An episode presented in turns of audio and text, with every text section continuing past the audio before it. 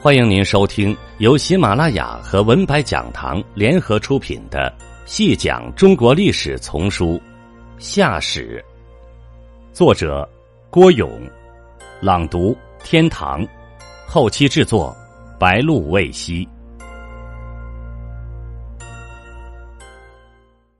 第十七集，对人类社会和社会组织的研究。春秋战国时期的诸子百家都有所涉及，而尤以荀子的说法最为精到。他在《荀子·王志》中讲了人类社会的三大要件：合群、分工、礼义。那么，由谁来组织合群呢？由谁来安排分工呢？又由谁来倡导礼义呢？对这些，荀子都想到了。他认为这些必须有通过民主选举制度推出的，既能善群又会使下的贤能君王来做。问题是，这些能善群会使下的贤能君王，到了一定年龄要衰老要死亡，需要新一代的君主去接替权力。怎样顺利的实现新老君主之间的权力转移？和接替，办法有了，那就是实行禅让制度。何为禅让？禅让这个词由禅与让二字组合而成。《史记》所引称：“禅者，传也。”禅道出了禅让制度的主旨，就是要实现统治权的自然传承。让。是讲统治权传承的具体方式和方法。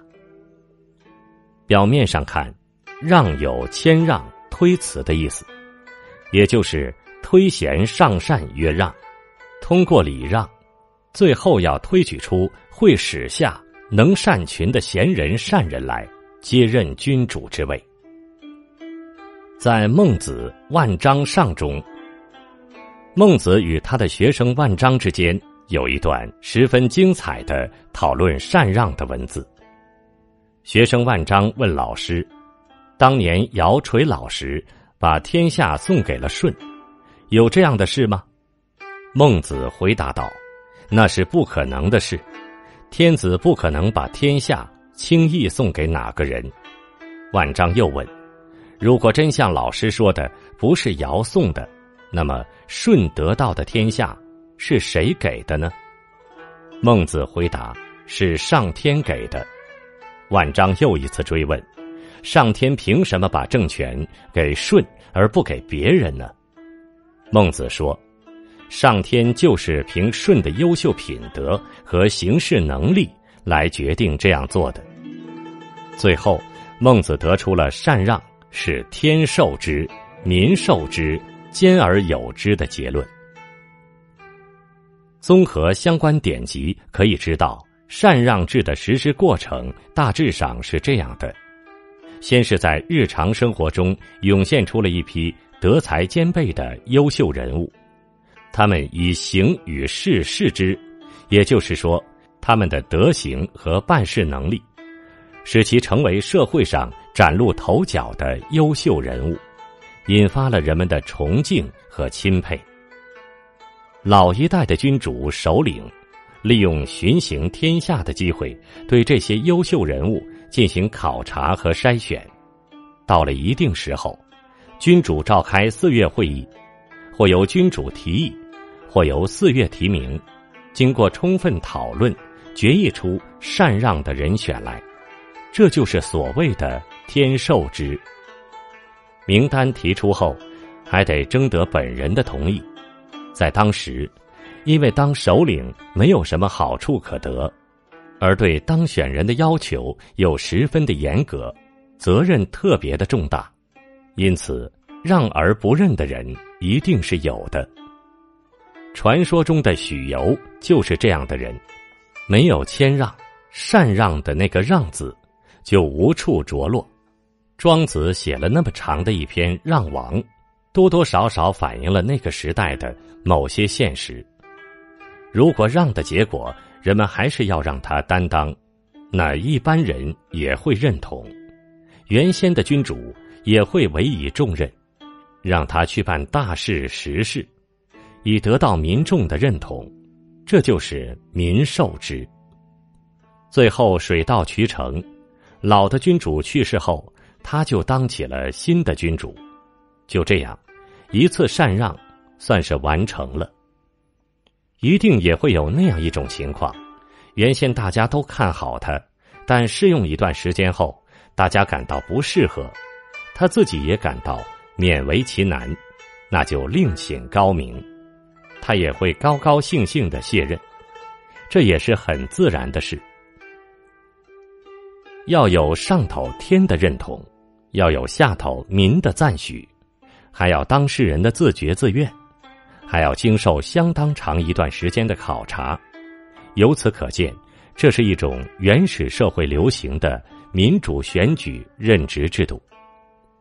禅让的要点是通过让把权力的接力棒传授到那些愿意为众人服务的大贤人的手中，因此禅让制又被人们称之为善贤制。《史记集解》有言：“武帝观天下，老则善贤。”至起始传父爵，到夏启时才彻底把这种禅让制取消了。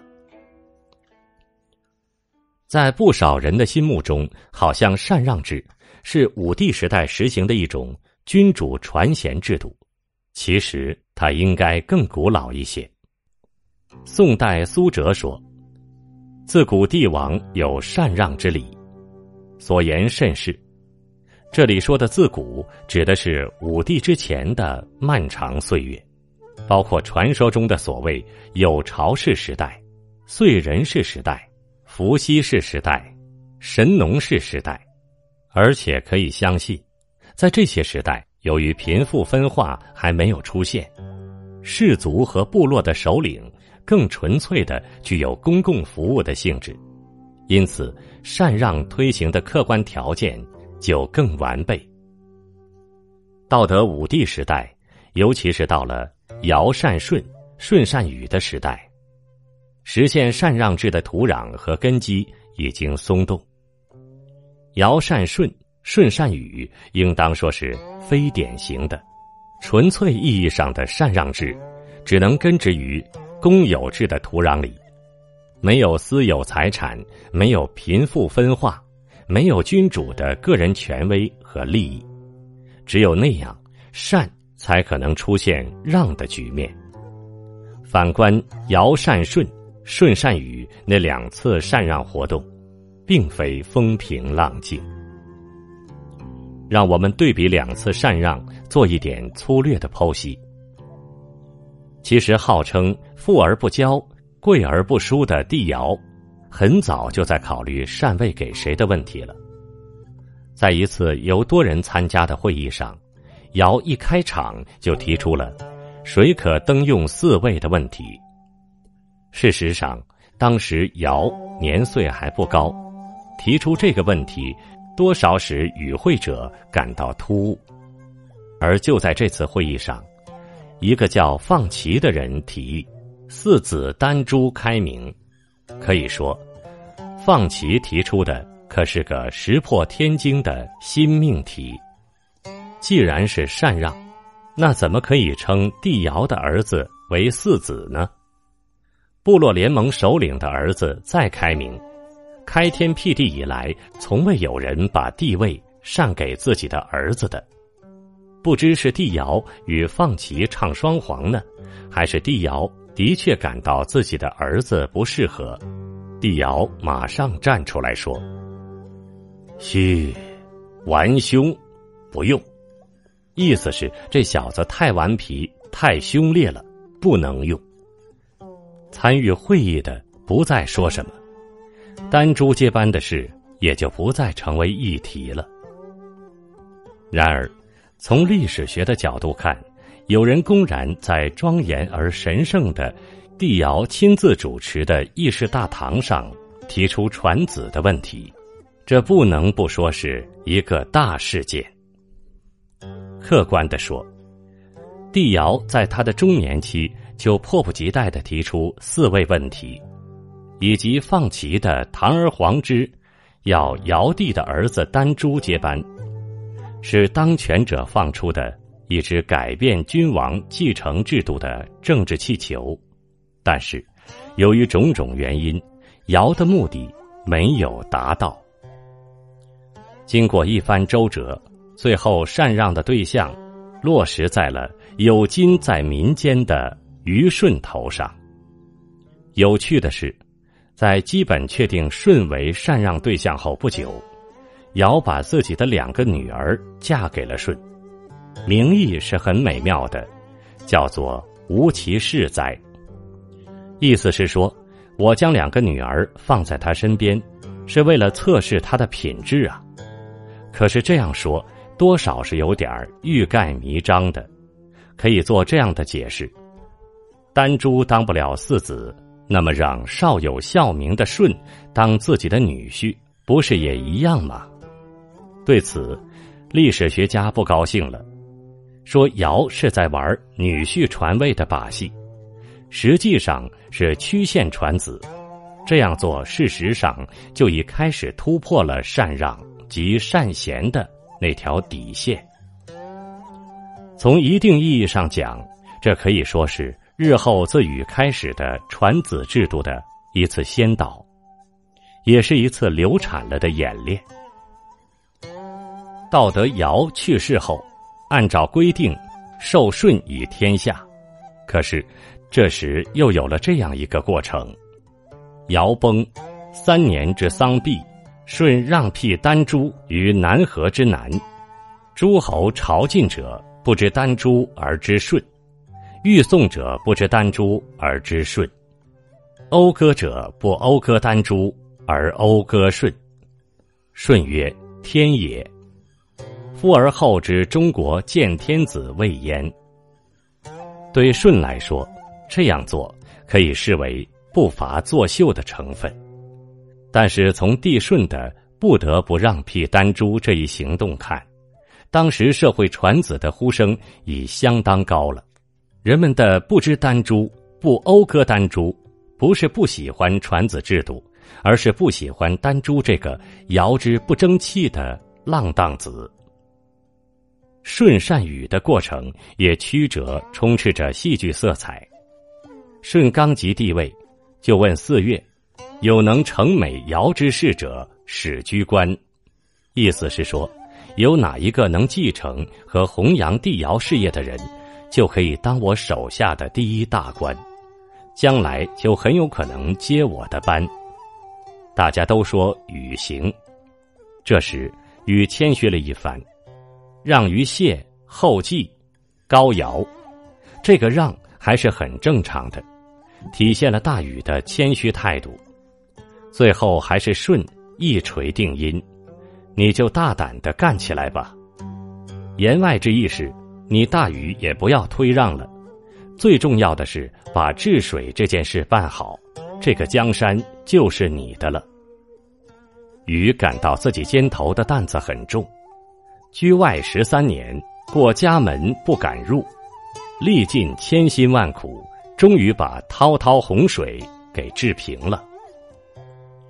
这时出现了天下升平的大好局面，在困顿中，大家尚能齐心协力，天下太平了，反倒有了勾心斗角。当时顺丰的二十二个大臣贤成绝功，功劳都不小，最突出的有这样几个人：官为大理的高尧。主礼的伯夷，作为公师的垂，主政山泽的义，负责白谷种植的契，这些人实际上都成了禹的竞争对手。面对权力，原先是让，现在是争，这是一大变化，也是禅让制已走向末路的反应。在这关键时刻，帝舜当机立断，召开了一次。由舜亲自主持的，让禹、伯夷、高尧为代表的三股强劲势力都出席的会议。这次会议其实做了两件大事：一是充分肯定了大禹在平定天下中的功劳。惟禹之功为大，道无德，乃女工序之也。意思是说，宣导我的德教，以感化人民，这都是你大禹的功劳。二是借批评尧的儿子，打压了一下气焰正盛的高尧其人，无若丹朱傲。显然批评的不只是丹朱其人，而是若丹朱的那个人。主持会议的舜的矛头所向是十分明显的了，就是要敲打一下傲气十足、自以为有功于天下的高尧。当然，可能还有其他人。由让而争，本身说明禅让制度此时已衰微到何等田地。由此可以想象，数百年洪水滔天，大家都在生死线上挣扎。能积累财富吗？显然不可能。而通过尧舜禹近百年接力棒式的治理，天下已出现了安定的气象。各部落的首领此时已经有条件拥有私产，而且数目一定不小了。想想后来的与贡制度，各地还有那么多贡品上交中央呢。此时。天下共主一职，大家当然要争，因为如果争上了，真有不少好处可得呢。由让而争，这是历史性的进步。总而言之，正宗而纯粹的禅让制度应该是存在过的，而且存在了相当长的历史时期。在原始社会的漫长历史流程中。人们都是通过禅让这种方式推举选择自己满意的首领的，而到了武帝时代，社会的贫富分化已经相当明显，站立在社会顶尖上的被称为君、皇帝的这样一些既富又贵的头面人物，在他们身上，虽然还保留着原始氏族长的圣人气质。但思念已在他们身上根植，而传子制度正是人们思念发展到一定时期结下的一个果实。听众朋友，本集播讲完毕，感谢您的收听。